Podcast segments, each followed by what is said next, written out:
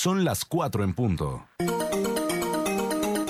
Desde Barranquilla, emite Radio Ya 1430 AM. HJPW.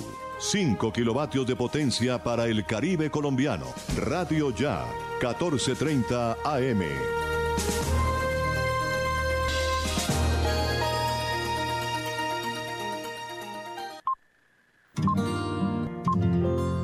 Siguiente programa es responsabilidad de sus realizadores.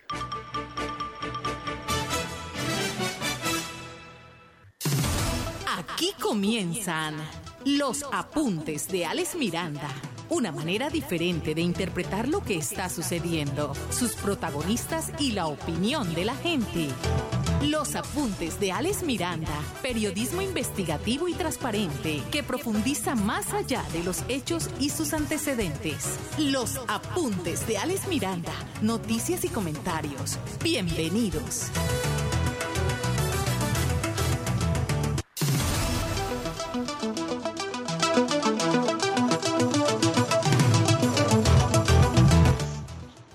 Señoras y señores, tengan todos muy buenas tardes. Gracias por estar con nosotros una vez más en los apuntes de Alex Miranda, noticias y comentarios aquí por los 14:30 AM de Radio Ya, Radio Independiente. Sí, señor, para servirle a la gente. Y también por las redes sociales de Alex Miranda, también por las redes sociales de Radio Ya, 14:30 AM. Es muy amable usted y toda su familia por estar compartiendo con nosotros la información del distrito, del departamento, noticias nacionales, noticias juveniles. Tenemos hoy noticias para los jóvenes que están pendientes de la elección de los consejos municipales de juventudes. También tenemos noticias locales, tenemos oyentes que están ya en buena hora usando nuestros canales informativos para dar a conocer las problemáticas que tienen en cada uno de sus sectores. Tenemos varios oyentes que nos han enviado mensajes de los problemas que tienen a través del WhatsApp 301-780-8905. Aquí lo vamos a dar a conocer para que la comunidad se entere y para que los funcionarios respondan y solucionen la problemática. La encuesta de hoy, la encuesta de hoy, ¿sabía usted que el Congreso de la República redujo la jornada laboral de 48 a 42 horas laborales semanales? Ojo, sin reducir el sueldo. ¿Qué opina de esta iniciativa? ¿Sabía usted que el Congreso de la República aprobó la reducción de la jornada laboral de 48 a 42 horas semanales sin reducir el sueldo? ¿Qué opina de esta iniciativa? ¿Cómo le parece? ¿Está de acuerdo? Tranquilo, que no le van a quitar, no le van a bajar el sueldo. De todos modos, tendremos más detalles de, sobre lo que aprobó el Congreso y a partir de cuándo entraría a aplicar si la firma el presidente de la República. Usted puede responder esa encuesta a través del 301-780-8905 mandándonos un mensaje de voz o un mensaje de texto. No se identifique si no quiere, simplemente díganos, señora Ale Miranda, con respecto a la encuesta del día de hoy, quiero manifestarle que sobre la reducción de la jornada laboral estoy de acuerdo, no estoy de acuerdo, me preocupa esto, no me preocupa esto, me parece bien. O también lo puede hacer a través de nuestras redes sociales en Facebook, en el de Radio Ya o en el de los apuntes de Alex Miranda, noticias y comentarios. Miren, tenemos noticias de la Policía Metropolitana. Otro escuadrón, lanzan un escuadrón antihurto tenemos eh, la información completa sobre el lanzamiento del escuadrón antihurtos para Barranquilla y su área metropolitana. Aquí estará hablando el comandante de la policía del área metropolitana explicando de qué se trata esto. Y yo estaré haciendo como una antipropuesta o una propuesta más a este de, del escuadrón antihurto. ¿Por qué no lanza, comandante de la policía metropolitana, el escuadrón anti-extorsión? Está acabando con los comerciantes y con gente de bien. La extorsión se cogió se tomó el comercio y las empresas del Barranquilla y su área metropolitana, especialmente los municipios de Soledad y Malambo. Un escuadrón antihurtos, excelente, ojalá y funcione. Pero ¿y por qué un escuadrón anti-extorsión? ¿Por qué no? Si esa es la fuente de mayor ingreso para las bandas delincuenciales que nos tienen azotados, además de la problemática de drogadicción. Bueno, hablaremos ahorita de esto. Vamos a escuchar al doctor, mm, al presidente de la República, Iván Duque, hablando sobre el proceso de, de la nueva estrategia para la convocatoria a la, elección de consejos municipales de juventudes. También vamos a escuchar al registrador, vamos a escuchar a la gobernadora, vamos a escuchar al alcalde, mejor dicho, aquí lo que hay es noticias de Barranquilla, el departamento y la nación. En la cabina de sonido, Jorge Pérez, acá, en la parte digital, conectividad total a través de Steven Carrillo. Este servidor Alex Miranda y sus colaboradores les decimos muchas gracias por estar aquí en los apuntes de Alex Miranda. Antes de irnos hacia la promoción, les cuento algo. Tendremos otra vez, después de unos días de vacaciones, al señor Jorge Cervantes. Nos hará un análisis de cómo avanza el COVID-19 en estos días, cómo avanza la situación, cómo está la, la cuestión, aunque el reporte de ayer fue sorprendentemente bajo. Bueno, escucharemos lo que dice Jorge. Gracias por estar con nosotros. Aquí están los apuntes de Alex Miranda, noticias y comentarios. Escuche de lunes a viernes de 4 a 5 de la tarde por Radio Ya 1430 AM los apuntes de Alex Miranda, noticias y comentarios. Una manera diferente de interpretar las noticias, sus protagonistas y la opinión de la gente. Los apuntes de Alex Miranda, noticias y comentarios por los 1430 de Radio Ya. Para la transmisión. Bueno, aquí estamos. Miren, comenzamos con noticias eh, sobre la Policía Metropolitana. La Policía Metropolitana crea un escuadrón antihurtos para atacar este delito en Barranquilla y su área metropolitana, pero hace énfasis que en Barranquilla. El lanzamiento se hizo en la Plaza de San Nicolás, en el centro de la ciudad.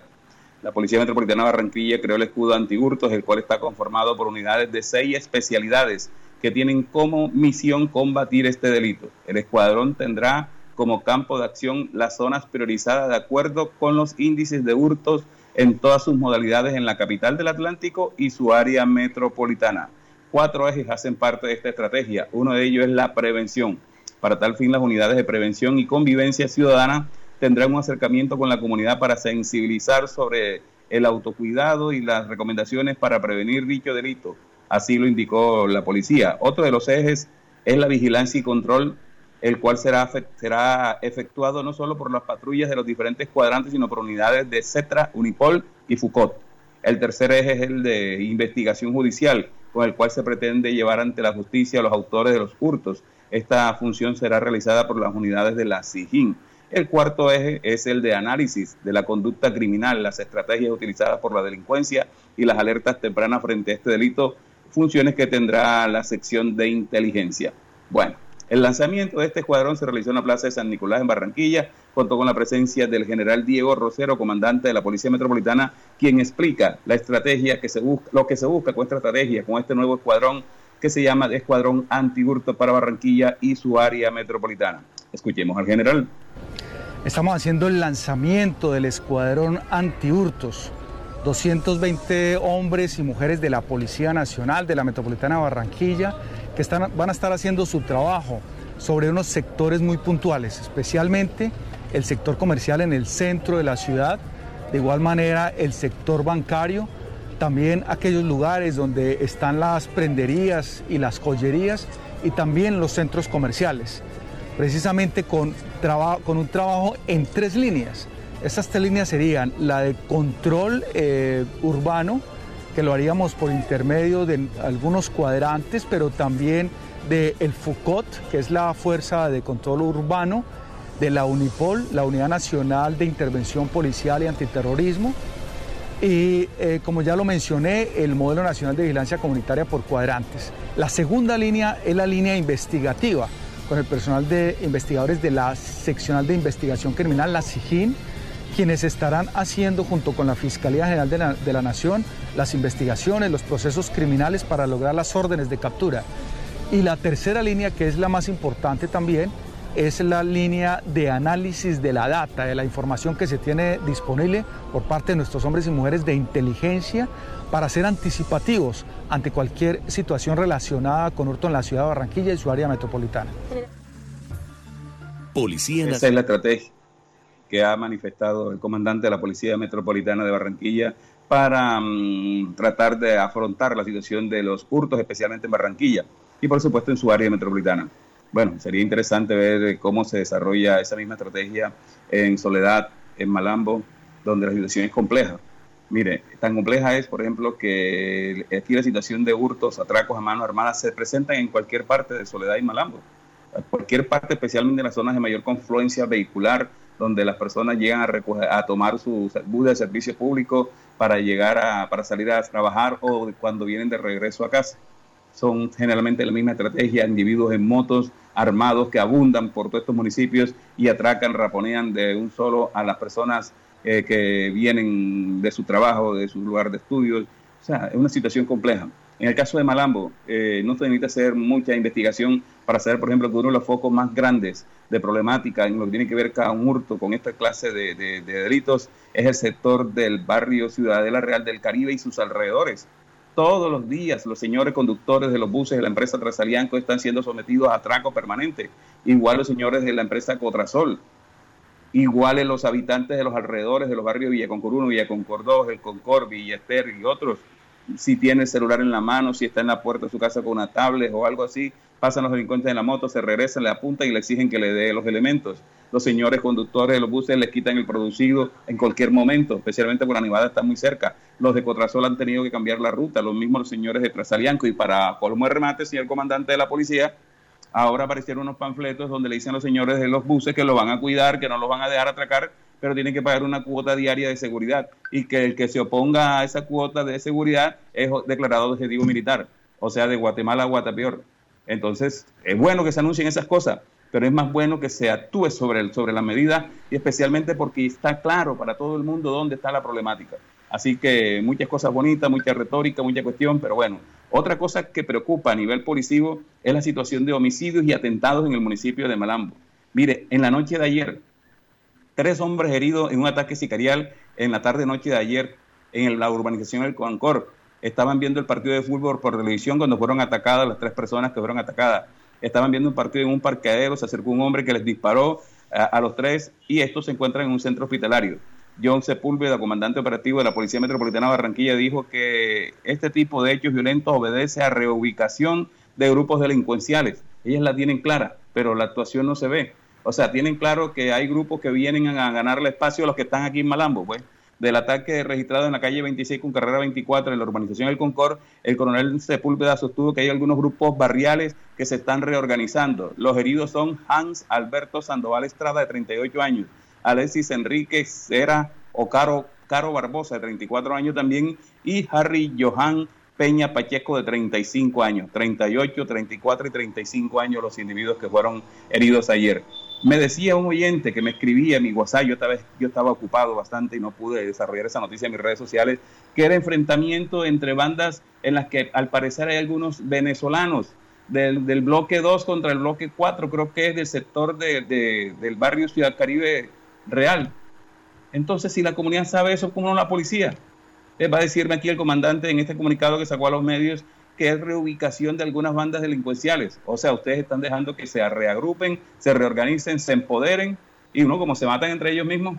Además aquí la problemática es de inversión social definitivamente y Malambo está pagando muy caro, como lo está pagando Soledad con estos homicidios permanentes por haber permitido que el distrito de Barranquilla reubicara muchos barrios con gran profunda problemática social en los en sectores populares de estos municipios. Malambo y Soledad fueron la terraza, el patio trasero del distrito para sacar todos los barrios y todas las zonas deprimidas que estaban donde hoy está el flamante malecón y otros sectores, fueron lanzados a estos municipios sin, una, sin un trabajo social y sin un proceso de recuperación óptimo. Hoy nosotros cargamos los actos violentos, la inseguridad, la problemática de drogadicción y el distrito muestra hermosamente su malecón y otros espacios que salen a vender a nivel nacional y a nivel internacional. Muy bonito, ¿no? Pero eso es gracias a la dirigencia política que cargamos nosotros en nuestros municipios. Estamos en los apuntes de Alex Miranda, noticias y comentarios. Seguimos con más información. Radio Ya 1430 AM está presentando los apuntes de Alex Miranda, noticias y comentarios.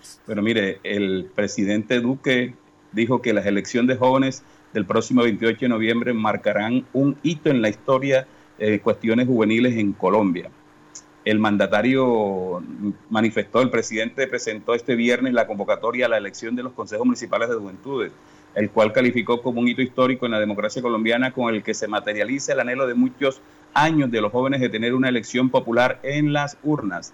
El presidente Iván Duque se reúne con, representantes de los derechos humanos y allí precisó en este sentido que estos son consejos municipales de juventudes que se elegirán el próximo 28 de noviembre, señalando que esos consejos a su vez elegirán los departamentales y los, y los departamentales el nacional.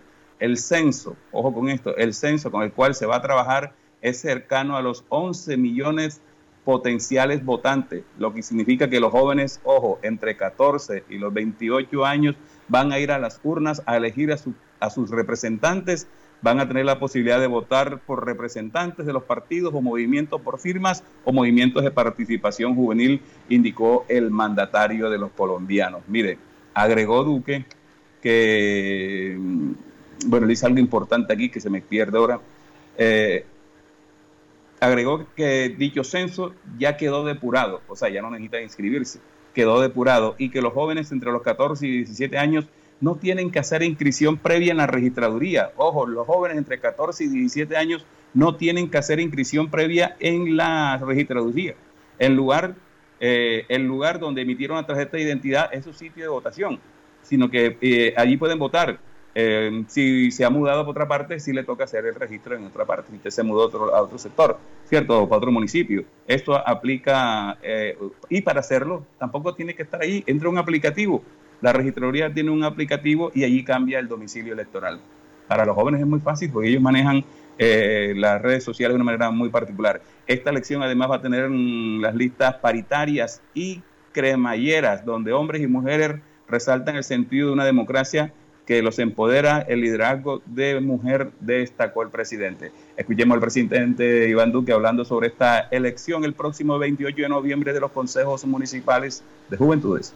Hoy se materializa el anhelo de muchos años de los jóvenes de Colombia de tener una elección popular, elección popular en las urnas de los consejos municipales de juventud.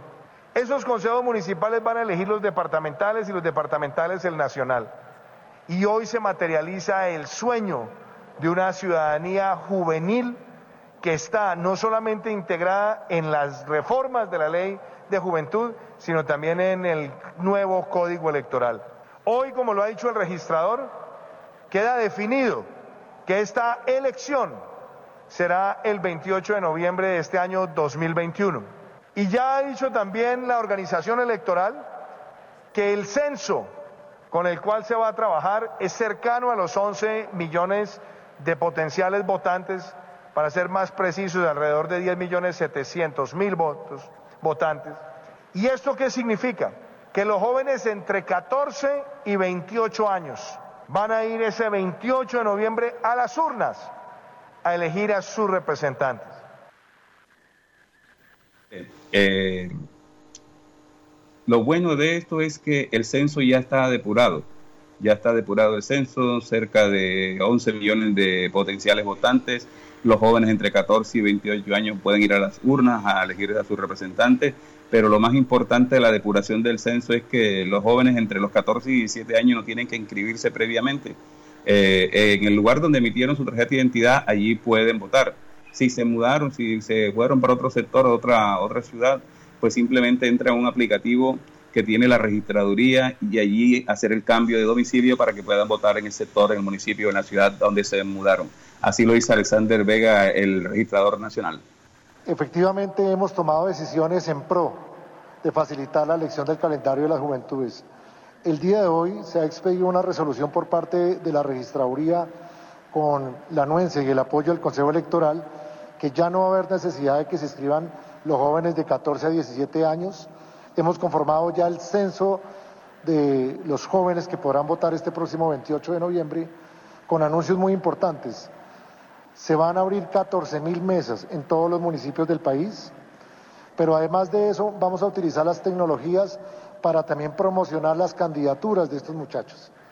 Y el gran aporte que también estamos haciendo en este momento de crisis laboral para los jóvenes, se van a contratar 2.000 supernumerarios en todos, en todo el país, pero en todos los municipios de Colombia, con el objetivo de que promocionen los mismos jóvenes el calendario de las juventudes. Como bien lo ha dicho el señor presidente, esto marca un hito en la democracia, no solo en el país, sino en el continente, teniendo en cuenta que el código electoral dejó establecido el tema de la ciudadanía juvenil. Es el nuevo sistema de democracia juvenil que Colombia es pionera a nivel del continente. Bueno, esperemos que los jóvenes eh, aprovechen esta oportunidad y todo ese deseo que tienen de entrar a ser parte del accionar político del país y de ingresar para hacer cambios profundos, eh, para mejorar la calidad de vida de las clases bajas de Colombia, para mejorar las oportunidades de las nuevas generaciones, eh, cuando nos referimos a mejorar las oportunidades, nos referimos a la mejoría de calidad de vida, a la mejoría de posibilidades de estudios, de empleo, eh, sobre todo de primer empleo.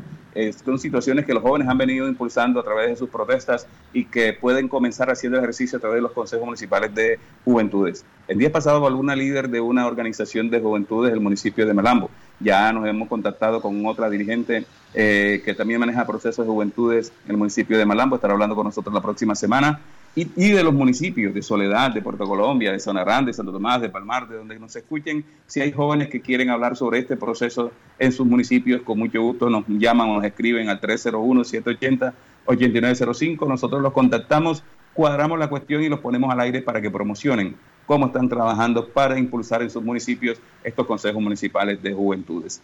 Estamos en los apuntes de Alex Miranda, noticias y comentarios. Vamos a un corte de comerciales y regresamos con noticias del distrito.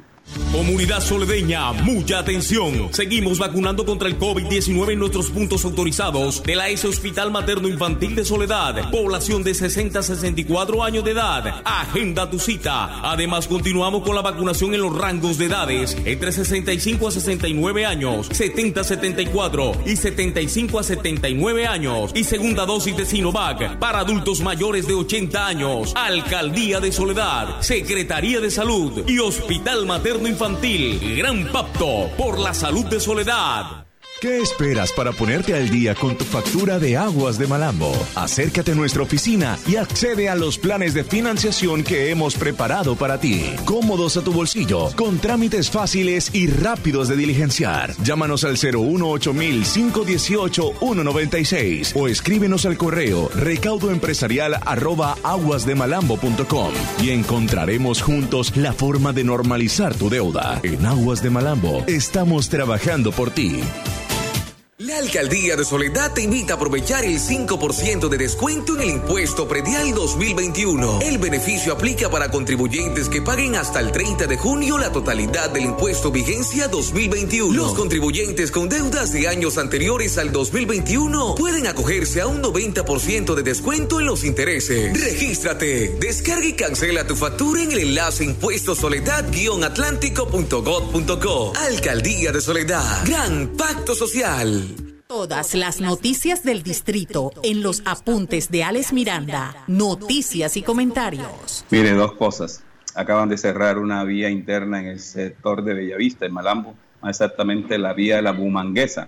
Es la vía principal de los buses eh, de servicio público en esta parte del sur del municipio de Malambo, porque tienen más de 24 horas de estar sin el servicio de energía. Igual también me decían esta mañana que el sector de Villester y otras zonas de Malambo también habían amanecido sin servicio de energía y no se lo habían restablecido. Parece que en Villester ya lo restablecieron, pero en este sector de Bellavista, en la zona de la Bumanguesa, no, y por eso la comunidad está protestando. Bueno, hablemos de noticias del distrito. Del bolsillo de los barranquilleros no es viable sostener el Transmetro, dice el alcalde Pomarejo. Las dificultades en la sostenibilidad financiera del Transmetro son abordadas con medidas a corto plazo y una solución definitiva a largo plazo, pero no se puede desgastársele a los barranquilleros cada mes a través de sus impuestos. Así lo firmó el alcalde Pumarejo al hacer un análisis de la situación que afronta este sistema de transporte después de que los operadores Sistur y Metrocaribe suspendieran sus actividades temporalmente, aduciendo dificultades financieras. Esta crisis no la podemos solventar poniendo plata de los barranquilleros todos los meses a través de impuestos para pagar un sistema que es menos del 20% del sistema general del transporte de Barranquilla, explicó el mandatario. Mire, Jaime Pumarejo dice que con recursos de los barranquilleros el distrito le ha entregado a los operadores más de 37 mil millones de pesos, a los que se sumarán otros 3 mil millones de pesos próximamente, como quien dice, toda la plata del mundo. Escuchemos al alcalde Jaime Pomarejo. La solución a largo plazo, que llevamos más de cuatro o cinco años estructurando, es la integración del todo el transporte público. Y eso quiere decir que todo el transporte público se convierte en un solo sistema integrado de transporte. Eso va a costar aproximadamente 1.5 billones de pesos. ¿Por qué? Porque vamos con el gobierno nacional, que va a cofinanciar eso, a comprar todos los buses nuevos, integrarlos en uso amigables con el medio ambiente, cómodos, eh, digamos, eficientes. Y esos buses van a ser comprados por el distrito y por el gobierno. Y se le entregan a unos operadores. Entonces, el sistema deja de ser deficitario porque el, el capital que se requiere para comprar el bus ya no lo pone el concesionario que tiene que recuperar esa inversión, sino que lo pone el Estado. Y dentro de la tarifa queda operación, mantenimiento y un pequeño fondo de reposición. Es, allá vamos a llegar y esa es la solución de fondo para el transporte público de Barranquilla. Eh, dice el alcalde que cuando se reactive el 100% del aforo en el transporte público, comenzará a recaudarse nuevamente el Fondo de Estabilización Financiera FED, con el cual el transporte tradicional se le transferirán recursos al Transmetro. Esto permitirá que el sistema comience a nivelarse, dice el alcalde.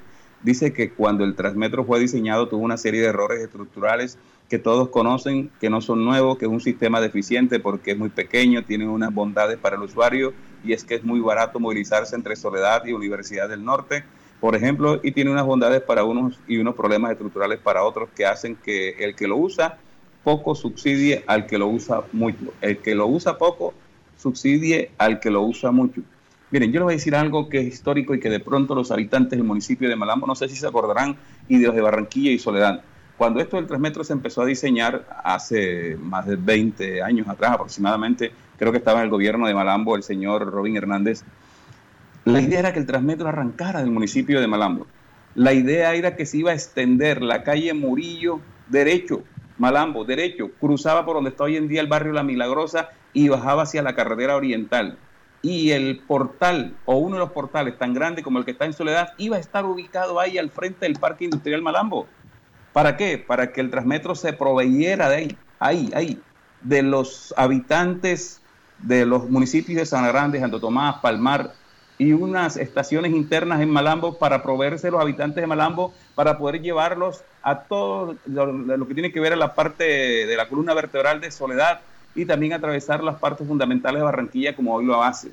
Desafortunadamente, el alcalde de su momento no le prestó atención a ese proyecto, no se peleó para que así fuera ese proyecto no se trajo hacia acá y pues simplemente se dejó ahí en soledad, ahí en la Murillo donde está. Pero si ese proyecto se trae como estaba inicialmente programado, con la extensión de la calle Murillo hasta Malambo y se pone el gran portal en todo el frente del, Parque Industrial Malambo, los habitantes de San Grande, San Tomás y Palmar, que hoy en día se bajan ahí a coger el bus de Pinza o el bus de Trasalianco o el bus de Transmecar, ahí tenían el Transmetro y podían tener la posibilidad de a un precio muy barato llegar a cualquier parte de Soledad y Barranquilla en este transporte. Y seguramente Transmetro no tuviera tantas dificultades como las que tiene ahora. Pero eso no se hizo. Quedó ahí, se recortó la cuestión y quedó esa, esa situación allí muy compleja que aún se puede recuperar si de verdad le hacen una reforma de fondo al Transmetro. Mire, si nosotros olvidamos las cosas que no se hicieron y por las cuales no hemos progresado, vamos a seguir eligiendo a los mismos eligiendo a los mismos que nos tienen condenado en este atraso a los municipios del Departamento del Atlántico. Barranquilla está creciendo, muy bonita, un buen desarrollo, pero ¿por qué los municipios estamos tan atrasados? ¿Por qué los municipios estamos tan relegados? ¿Por qué los municipios nos hace falta tanta estructura de servicio público? ¿Por qué nos hace falta mayor planificación en el manejo del desarrollo urbano y del desarrollo industrial? porque estamos eligiendo alcaldes incompetentes, que no tienen los municipios en la cabeza, que no tienen un plan de ordenamiento territorial claro ni un plan de desarrollo definido. Pero como definimos es por, como, como votamos es por el que le da la botella de ron, por el que da la camiseta, porque trae el mejor grupo de champeta o el vallenato de moda, o por el que da los 80 barras a través de los mochileros, que nosotros mismos, los habitantes de nuestros municipios, somos los culpables de nuestra situación, porque somos los que acolitamos y no le prestamos atención de pronto a cualquier buen profesional que tenga el municipio en la cabeza y que tenga claridad sobre lo que se necesita, porque es que se no te trae el, grupo vallenato de moda, porque es que se no te tira los 80 barras a través del mochilero, porque que se no trae las botellas de ron. Entonces, si seguimos pensando así, vamos a seguir condenando a nuestros municipios a un atraso y unas posibilidades muy limitadas para el desarrollo de, para el desarrollo de la calidad de vida de nuestros hijos, de nuestros nietos y de nosotros mismos. Así de sencillo no descubrió nada el señor Pumarejo, simplemente habló un poco más a fondo de la situación, porque los problemas estructurales que tiene Transmetro los creó quienes quienes lo crearon presionados por el Banco Mundial en su momento que impusieron este sistema de transporte a todo Colombia, presionando siempre esta banca internacional a, Colombia y a los países subdesarrollados, amenazándolos para que verlos, verse obligados a prestar cualquier cantidad de dinero, invertirlo en cosas como estas que a la postre no funcionan y termina el Estado y los municipios cargando con un lastre financiero y con un servicio de media tabla, porque Transmetro lo que presta es un servicio de media tabla. O si no, mire las vergonzosas estaciones que tiene Barranquilla y ni que se diga la de Soledad, que está a medio terminar toda fea. Así no es, señores. Seguimos en los apuntes de Alex Miranda, noticias y comentarios. Estás escuchando los apuntes de Alex Miranda, noticias y comentarios. Ayer hablaba con Jorge Cervantes, nuestro periodista amigo, colega, que nos ha colaborado bastante aquí. Le dije, bueno, no tienes abandonado. Está bien que el COVID-19 eh, aparentemente esté bajando en el Atlántico y que estemos volviendo a la normalidad a través de la reactivación económica. Él me dijo, vamos a hacer un balance sobre ese particular. Y creo que, creo que ya eso está preparado para el día de hoy. Don Jorge Cervantes, ya le acabaron las vacaciones. Buenas tardes. Buenas tardes a usted, y a todos los oyentes. Bueno, eh, cuénteme, ¿qué ha podido usted analizar del comportamiento del COVID-19 en los últimos tiempos? Mire, Alex, eh, estos son ciclos que se fueron repitiendo eh, desde el año pasado, después al comienzo del 2021. Eh, la situación se vio compleja bastante en el Atlántico, como usted lo ha destacado, comenzó a disminuir. Pero como es un ciclo, se va repitiendo en otras ciudades y hoy está bastante difícil Bogotá, Boyacá, la ciudad de Cali con el Valle del Cauca, Medellín, Antioquia, donde reportan diariamente un alto índice de contagiados y, el número de fallecidos también es alto. Mire que le preparé un informe diciéndole que Bogotá tiene actualmente 1.124.977 casos y tiene 21.442 fallecidos. Y las ciudades principales, le sigue después Barranquilla, tiene 179.454 y nosotros tenemos más en Barranquilla de 5.093 eh, fallecidos. Cali reportando también una cifra bastante alta que supera los 200.000 casos con más de 5.400 fallecidos. Medellín con más de 329.000 eh, casos y con más de 7.230 fallecidos. Cartagena que días ha venido reportando un gran número de, de fallecidos y de contagiados con más de 97.000 casos y más de 1.690 fallecidos. Bucaramanga también complicado porque además de tener un alto índice de contagiados, eh, muchas ciudades Alex en este momento no tienen camas en sala UCI. Ahí está Bogotá, ahí está eh, Cartagena, está Medellín, también Cali. De Cartagena están eh, envían gente para salas de cuidado intensiva aquí en Barranquilla.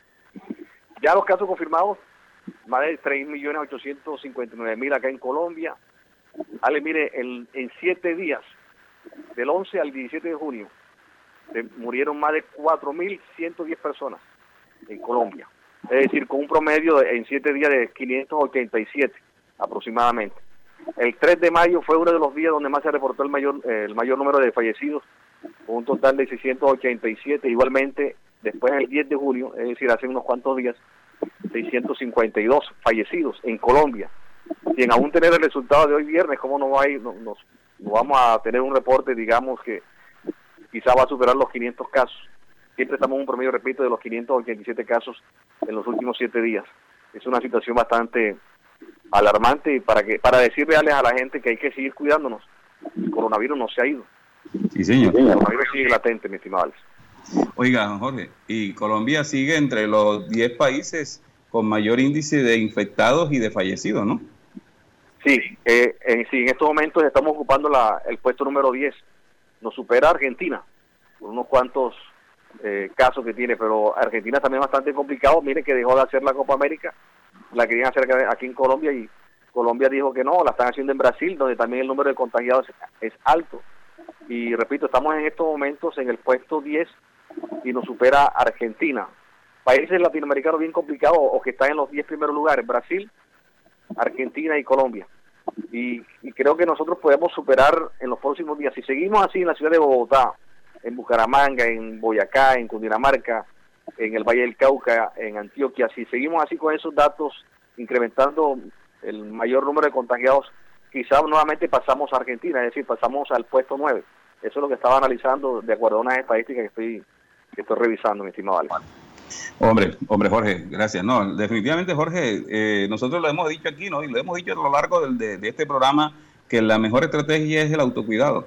es el autocuidado porque no hay otra alternativa. Esto de la reactivación económica es, urgente por la parálisis financiera que están viviendo los países. Algunos, como Estados Unidos, han acelerado de manera sorprendente su vacunación. Ya Estados Unidos está aquí prácticamente normal en algunas ciudades. Ya, ya no es obligatorio usar el tapaboca, ya se reactivaron todos. Incluso ahí está asistiendo eh, gente a los eventos deportivos, culturales y sociales. Los restaurantes están trabajando con normalidad, pero los norteamericanos aceleraron su vacunación. Aquí estamos todavía mm, en un nivel que aún no alcanza el porcentaje adecuado para pensar en, el, en la inmunidad de rebaño. Entonces, pues simplemente cuidarnos, don Así es, mi estimado Alex. Mientras que algunos países, como usted lo destaca, Francia ya a partir de esta semana comienza a decirle a la gente que no usen tapabocas, que todo sigue como la vida normal de antes. Pero acá sí no podemos decirle eso porque mire cómo estamos aquí en Colombia con esas ciudades y parece ser que es un reflejo, Alex, de, de las marchas de las manifestaciones donde hubo mucha aglomeración, la gente no, no le prestó atención al, al COVID y hoy se está viendo se están viendo esos resultados bastante nefastos en el número de contagiados y personas que están están desafortunadamente muriendo. Sí, señor. Bueno, Jorge, le voy a poner otra tarjeta aquí en directo vía satélite. Necesito, estamos preocupados y lo hemos conversado por la situación de homicidios en el municipio de Malambo. Yo no sé, porque a veces la policía y las autoridades locales no le colaboran a uno con las estadísticas negativas, pero sí le mandan cuando son positivas. Eh, necesitamos saber, hacer un comparéndis un con una comparación entre los homicidios a esta altura del camino en los entonces no sé, es posible que hagamos ejercicio. Ok, ok. Ahí estaba revisando, vale, por ejemplo, que a corte del 27 de, septiembre del año pasado iban 22 del año pasado. Y creo que ya en Malambo superaron esa cifra. Creo que ya en Malambo superaron esa cifra. pasamos. Sí. Dale, mire, le estoy dando de, un, reporte, creo que estaba buscando que en septiembre del año pasado iban 22 y ya creo que ya Malambo superó esa cifra porque yo le dije a usted unas estadísticas que estaba analizando que se están dando homicidios, es, decir, cuatro homicidios por mes, es decir, uno cada semana, y creo que con lo que está aconteciendo van a ser dos homicidios por semana, y eso sí sería bastante lamentable. Sí, señor. Bueno, Jorge, muy amable yo. Muchas gracias. Ok, mi señor Jorge Cervantes, periodista del municipio de Soledad, que nos colabora siempre con estadísticas, con datos importantes sobre el COVID-19 y otras actividades. Hablando de Jorge, nos envió el WhatsApp Dice que se permanece cerrada la vía Mumanguesa por falta de fluido eléctrico, la información que dábamos ahorita. Dice, a esta hora cielo bastante nublado en la zona oriental del Atlántico, se escuchan truenos, al parecer llueve en algunos municipios, mucha precaución para la gente por los arroyos, fuertes brisas que puedan presentarse, porque tenemos un informe que vamos a presentar sobre la situación del invierno que, que lo mandan de la gobernación. Mire, barrio sin energía, barrio Juan 23, eh, me dicen que el parecer explotó un transformador. Ay, Dios mío, es que saber que aire vaya a reparar ese, ese transformador va a estar interesante. El Edén también sin luz. Barrio El Carmen en Malambo. Estoy hablando del barrio del municipio de Malambo. Mire, barrio Juan 23, barrio El Edén, El Carmen, El Progreso, están sin servicio de energía y un sector de Bellavista donde en estos momentos hay un bloqueo de vías exigiendo que le restablezcan el servicio. Tampoco en Malambo, Villarrica 1 sin luz, eh, me dicen que otros sectores, hombre, bueno, la situación con las lluvias no solo es evitar que nos levante el techo, que nos inunden los barrios, los arroyos, sino también que el servicio de energía se va y se complica la cosa. Vamos a comerciales y cuando regresemos, ¿con qué seguimos, don Steven? Dígame ahí, curiosidad, ¿con qué seguimos cuando regresemos con noticias de la gobernación? Bueno, vamos a comerciales. La Alcaldía de Soledad te invita a aprovechar el 5% de descuento en el impuesto predial 2021. El beneficio aplica para contribuyentes que paguen hasta el 30 de junio la totalidad del impuesto vigencia 2021. Los contribuyentes con deudas de años anteriores al 2021 pueden acogerse a un 90% de descuento en los intereses. Regístrate. Descarga y cancela tu factura en el enlace impuestosoledad-atlántico.gov.co. Alcaldía de Soledad. Gran Pacto Social. ¿Qué esperas para ponerte al día con tu factura de aguas de Malambo? Acércate a nuestra oficina y accede a los planes de financiación que hemos preparado para ti. Cómodos a tu bolsillo, con trámites fáciles y rápidos de diligenciar. Llámanos al 018 518 196 o escríbenos al correo recaudoempresarial arroba aguasdemalambo.com y encontraremos juntos la forma de normalizar tu deuda. En Aguas de Malambo estamos trabajando por ti. Comunidad soledeña, mucha atención. Seguimos vacunando contra el COVID-19 en nuestros puntos autorizados de la S Hospital Materno Infantil de Soledad. Población de 60 a 64 años de edad. Agenda tu cita. Además, continuamos con la vacunación en los rangos de edades entre 65 a 69 años, 70 a 74 y 75 a 79 años. Y segunda dosis de Sinovac para adultos mayores de 80 años. Alcaldía de Soledad, Secretaría de Salud y Hospital Materno Infantil Infantil. Gran pacto por la salud de Soledad. Noticias de la Gobernación del Atlántico. En los apuntes de Alex Miranda.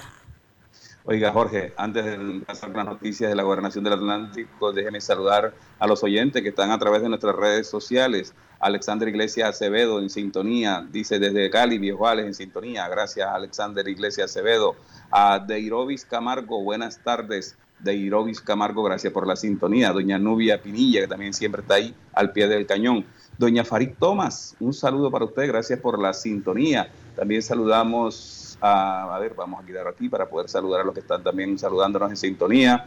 Eh, también a ver a Jade Marchena Ramírez y también a nuestro amigo Sisto López, que está por acá también en sintonía de los apuntes de Alex Miranda. Mire, este, vamos con noticias de la gobernación, pero me está escribiendo un oyente sobre lo que estamos hablando. Mayrilín Sierra me dice, buenas tardes, Alex. Desde las 11 de la noche de ayer sin luz en la calle 7 con la carrera 2 A Sur en Bellavista. Desde las 7, desde las 11 de la noche de ayer sin luz en la calle 7 con la carrera 2 A Sur en Bellavista. Bueno, señores de Aires, por favor, por favor, hombre, no nos maltraten tanto a la comunidad hablando de aire, el gerente de aire, cada vez que sale al aire las emisoras insinúa que todo el mundo anda robando luz y que eh, somos unos, unos, deshonestos. Decir al señor de aire que puede llegar a mi casa y revisar todo. No tengo necesidad de robar luz. La honestidad se enseña en casa y no todos los costeños estamos robando luz, señor de aire. Con ese discurso usted no va a lograr el acometido de sensibilizar los nuevos medidores, aunque diga que no los está cobrando. Bueno, mire, noticias de la gobernación. La gobernadora Atlántico visitó el municipio de Puerto Colombia y acompañó el regreso a clases de la institución educativa Francisco Javier Cisnero. Para acompañar el regreso seguro a las aulas en los establecimientos educativos oficiales del Departamento del Atlántico, la gobernadora Elsa Noguera visitó la institución educativa Francisco Javier Cisnero, el municipio de Puerto Colombia, y durante la visita la mandataria compartió con estudiantes, docentes, directivos, padres de familia quienes participaron en la jornada de clases y de la capacitación y formación en la cultura del autocuidado en el marco de regreso seguro. Escuchemos a la gobernadora. Con la firma de este pacto por la bioseguridad para un regreso seguro a clase nos estamos comprometiendo todos con el cumplimiento de los protocolos establecidos en cada una de las instituciones educativas del Atlántico. Se trata de generar espacios seguros que promuevan el autocuidado en los estudiantes, docentes y directivos para preservar la vida. En este propósito contamos con aliados estratégicos como son la Cruz Roja y la OEI, quienes nos brindan acompañamiento en el alistamiento, implementación y seguimiento a los planes de alternancia de cada uno de los colegios para facilitar el retorno gradual y progresivo a clases bajo condiciones seguras. Asimismo, realizamos 196 procesos de formación virtual y presencial a docentes, padres de familias y estudiantes para fomentar la cultura del autocuidado. Y a la fecha ya tenemos 13 municipios con 100% de sus colegios públicos dotados con material de bioseguridad. 61 colegios ya recibieron todos los elementos de protección y 20 cuentan con los protocolos aprobados. En total hemos entregado 143 lavamanos portátiles, 288 puntos de alcohol, 931 litros de gel, 12 mil carteles de señalización, 382 cajas de tapabocas, 273 termómetros, 460 galones de jabón líquido, tapabocas antifluidos, en fin, todos los elementos que requieren nuestras escuelas. Todo esto por un Atlántico con vida. Gobernadora dice que se realizaron 196 formaciones virtuales y presenciales a docentes, padres de familia y estudiantes para fomentar la cultura del autocuidado. Dice que a la fecha ya hay 13 municipios con el 100% de sus colegios públicos dotados con material de bioseguridad. 61 colegios ya recibieron los elementos de protección y 20 cuentan con los protocolos aprobados, puntualizó Noguera. los municipios de Soledad y Malambo, los municipios certificados, ¿cómo irá eso? Yo creo que apenas están abriendo licitaciones para ampliar, mm, adecuar las aulas escolares para esto. Mire, por su parte, la Secretaria de Educación Departamental, Catalina Ucros, explicó que desde la Gobernación del Atlántico se está visitando cada uno de los establecimientos educativos oficiales a cargo de la Gobernación, los cuales están comprometidos con un regreso seguro. Es importantísima la presencialidad en nuestros establecimientos educativos. Tenemos una población de 110 mil niños que tienen que ser atendidos en las mejores condiciones. Por eso estamos articulando esfuerzos con la OEI. Hemos entregado lavamanos a todos los establecimientos educativos, equipos de bioseguridad y estamos dejando una capacidad instalada con la Cruz Roja, capacitando a padres de familia, docentes, chicos, para que cada uno de los colegios quede establecido un comité de bioseguridad, concluyó la funcionaria. Pero ¿qué dice el alcalde de Puerto Colombia, Wilman Vargas, sobre este particular? Escuchémoslo. Hoy hemos firmado con nuestra gobernadora en la institución educativa Francisco Javier Cisneros el pacto por el regreso seguro a las instituciones educativas. Queremos que haya esa integración de nuestros jóvenes, de nuestros niños, en coordinación con todos los profesores, con los rectores, con los padres de familia, porque lo que queremos es que estemos nuevamente en ese compartir diario, ese compartir entre los compañeros, amigos, entre todos, por la salud y por la vida, pero siempre recomendando que continuemos cumpliendo con todos los protocolos de bioseguridad. Un apoyo importante de la Cruz Roja, gran aliado de la Gobernación del Atlántico, el Ministerio de Educación, Secretaría de Educación Departamental, Secretaría de Educación Municipal. Todo este gran equipo porque nos vaya bien en Puerto Colombia, por la salud y por la vida. Por un nuevo Puerto Colombia un Atlántico para la gente. Mire, a la fecha se han entregado en dotación de elementos de bioseguridad en las instituciones educativas oficiales de los 20 municipios no certificados del departamento. ¿Qué material se han entregado? 143 lavamanos portátiles, 288 puntos de alcohol, 931 litros de gel, 12.000 carteles de señalización, 382 cajas de tapabocas, 273 termómetros digitales, 461 galones de jabón líquido, 404 overoles antifluidos, 17.329 tapabocas antifluidos es lo que ha entregado la gobernación en este proceso de la presencialidad que arrancó hoy en el municipio de Puerto Colombia.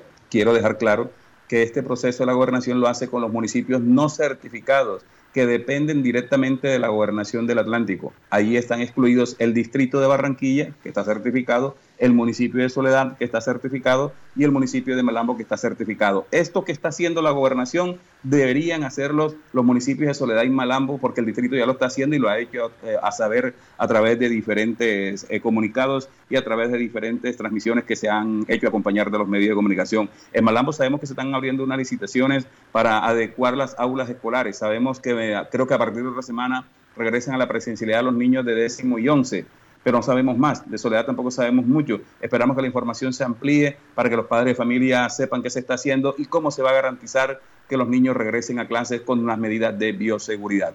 Estamos en los apuntes de Alex Miranda, noticias y comentarios. Estás escuchando los apuntes de Alex Miranda, noticias y comentarios. Mire, la pregunta del día. A veces digo que la gente no, no, no entiende la pregunta o no están conectados con lo que está pasando en el país. ¿Sabías que el Congreso de la República redujo la jornada laboral de 48 a 42 horas laborales semanales sin reducir el sueldo? ¿Qué opinas de esta iniciativa? Me han comentado esta, este, esta pregunta del día dos personas. Guillermo Alcalá Rodríguez me dice, la iniciativa presentada por el Uribismo contemplaba inicialmente reducir la jornada de 48 a 40 horas semanales es de autoría del expresidente Álvaro Uribe, quien presentó este texto cuando aún era parte del legislativo.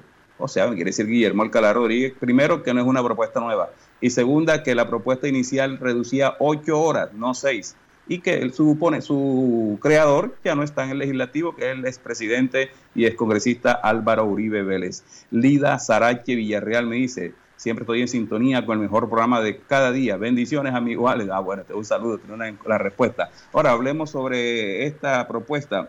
eh, el proyecto aprobado por el Congreso para llevar la jornada a 42 días laborales. El Congreso de la República aprobó el proyecto con el que se busca reducir de 48 a 42 horas la jornada laboral para los trabajadores colombianos de manera progresiva. De manera progresiva, no va a ser un solo cipotazo, señor Steven, hasta el 2026 iniciativa de origen parlamentario, pero de que se trata este proyecto presentado por el senador Álvaro Uribe y que alcances tendría el mismo para los trabajadores, los empresarios y el país.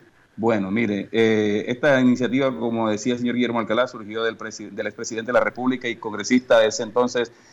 La jornada laboral colombiana se reduce en seis horas semanales, es decir, que ya no serían 48 en la actualidad, sino a partir de que se convierta en ley de la República bajará a 42 horas. El proyecto debe ser conciliado en el Congreso y luego, si pasa, pasar a sanción presidencial. Eh, es lo que se conoce hasta el momento y algunas otras cuestiones, pero que sabe que su aplicación sería progresiva, o sea, paulatinamente de aquí hasta un tiempo establecido en el mismo acuerdo. La pregunta del día la respondió Guillermo Alcalá y pues esperamos que antes de culminar el programa la respondan otras personas. Pero en el Congreso también pasó otra, otra norma, otra norma que aunque también está para conciliación, ¿sabe? Pero es bueno difundir esto. Se trata de la ley de la comida chatarra. Superó los cuatro debates en el Congreso. Está un paso de ser realidad en Colombia. ¿Sabe qué es la ley de comida chatarra? Que cuando usted vaya a comprar comida elaborada, eh, haya un tiquete frontal que diga qué contiene esa comida y qué tan perjudicial es para su salud. No lo exime de que usted la compre. Usted la puede comprar, pero que quede claro que es posible que esa bebida azucarada o que esa comida con muchos químicos concentrados le puede hacer daño a su salud. Si usted lo quiere consumir así, es su problema, pero que no le diga que no le avisaron. Sobre este particular habló el ponente de este proyecto, el representante eh, a la Cámara, que fue el que hizo esta propuesta, que la trabajó, que la forzó y que la ha sacado adelante. Se trata de Mauricio Toro. La ley de comida chatarra, esto él lo calificó como un hito histórico si llega a pasar, porque ya pasó el último debate, va a conciliación. Si pasa la conciliación, queda para sanción presidencial. Escuchemos a Mauricio Toro, representante de la Cámara, hablando sobre esta su iniciativa. Un hito histórico, pues esto fue una lucha de muchos años y que hoy pues estamos a punto de que se haga realidad. Nos falta aún la conciliación y que ésta se vote antes del próximo 20 eh, de junio a las 12 de la noche. Ya logramos por lo menos el cuarto debate aprobado solo falta esa conciliación que es muy importante. Hay intereses que tratan todavía de hundirlo para que no pase, pero tengo toda la confianza que hoy vamos a lograr ese acuerdo de conciliación para que pueda ser votado en Senado y Cámara y finalmente se pueda convertir en ley. Hoy es muy importante que vayamos adoptando esas etiquetas de advertencia, esos sellos frontales que, como bien decías, han venido adoptando muchos países en América Latina y en el mundo. La Organización Mundial de la Salud conmina a todos los países a que se implemente este etiquetado porque nos dimos cuenta de una cosa ahora con la pandemia. Una persona que tiene una enfermedad coronaria, que tiene obesidad, tiene el 146% de más posibilidades de contagiarse de COVID una persona que tiene una enfermedad como diabetes y todas las que hoy son una prevalencia, que son comorbilidades con el COVID, tienen un 350% de más posibilidades de tener que entrar a una UCI si se contagian. Entonces estamos encontrando que los efectos de una mala alimentación cuando éramos jóvenes se están reflejando en la adultez y están complicando la vida de los colombianos.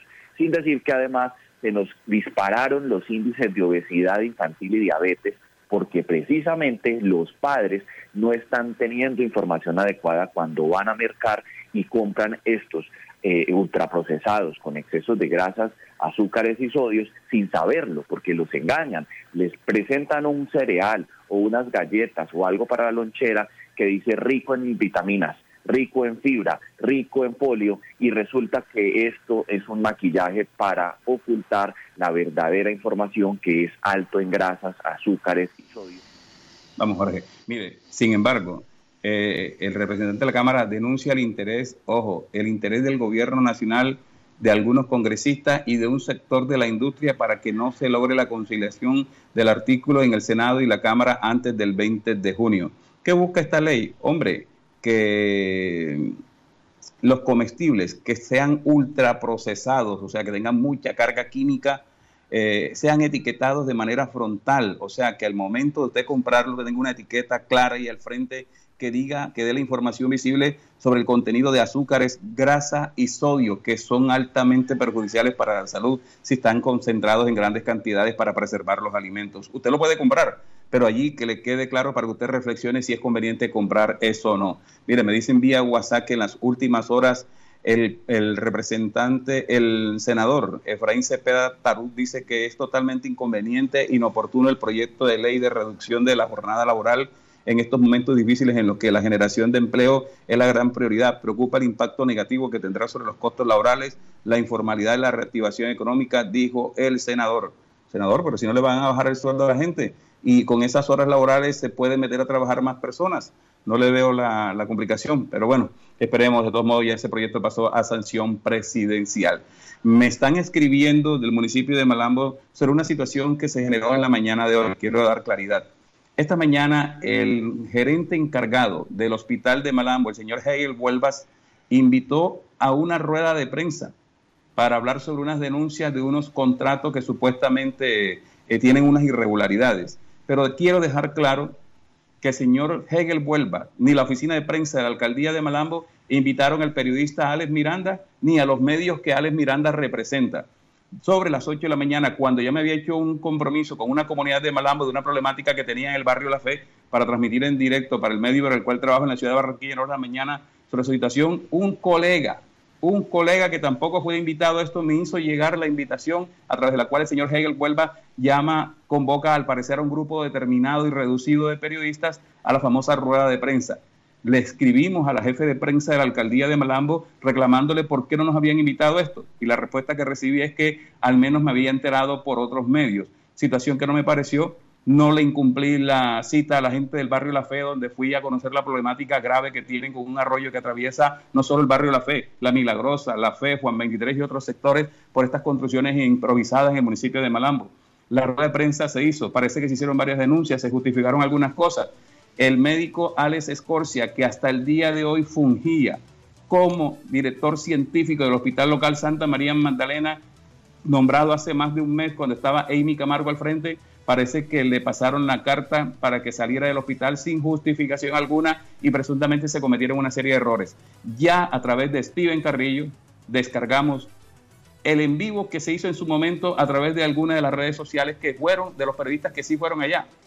Yo me voy a tomar el trabajo, señor Alex Escorcia y familia, de ver toda esa rueda de prensa. ¿Sabes qué se dijo? ¿Qué no se dijo? Porque tampoco se ha hecho comunicado de prensa sobre ese particular y con mucho gusto, el lunes, no solo le voy a dar el espacio a usted, señor Alex Escorcia, para que diga lo que la, haga las denuncias que tenga que hacer sobre ese particular, sobre los atropellos que desde el punto de vista del parecer pues cometieron contra usted, sino también vamos a conversar con un abogado especialista para ver si a pesar de que hay una orden judicial de devolverle el cargo a la gerente Imi Camargo, esto no se ha hecho, el gerente encargado puede tomar acciones como esa, de votar personal de la nómina del hospital local de Malambo. Pero hoy no voy a decir nada, porque repito, no fuimos invitados a la rueda de prensa, Hugo Rivera tampoco fue invitado y otros colegas. Parece que fue un grupo reducido, limitado, establecido de periodistas de Malambo los que fueron invitados a la famosa rueda de prensa. Ya tengo el video del, del en vivo de esos momentos, lo veré este fin de semana, conversaré con el doctor Scorsi, conversaré con un abogado especialista, le mandaré el video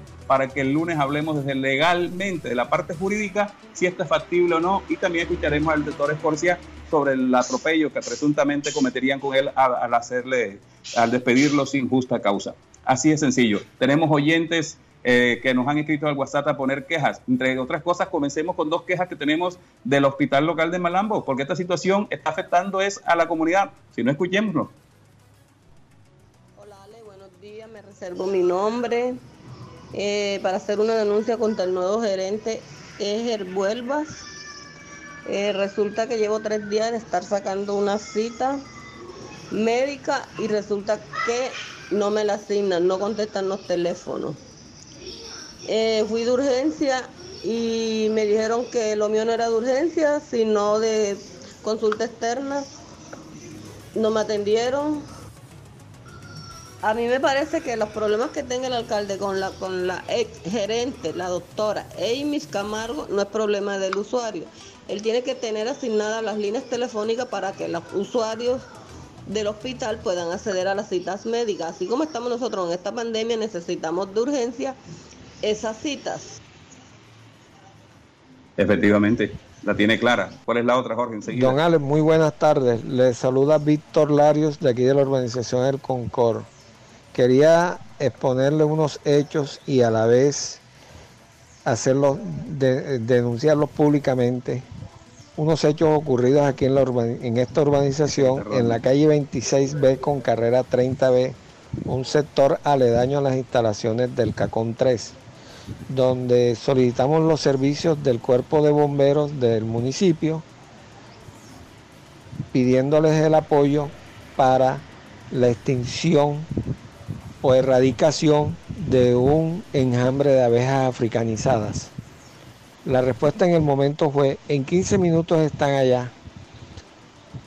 Bueno, pasaron esos 15 minutos, dos horas, a la una y cuarto, cuando se completaron las dos horas, yo llamé me atendió un- el bombero que atiende el teléfono, la respuesta de él fue, amigo, eso es emergencia en caso de picaduras, en caso de ataques. Yo le dije, de todos modos es emergencia porque estamos tratando de prevenir. Hombre, bueno, el tiempo se nos acabó.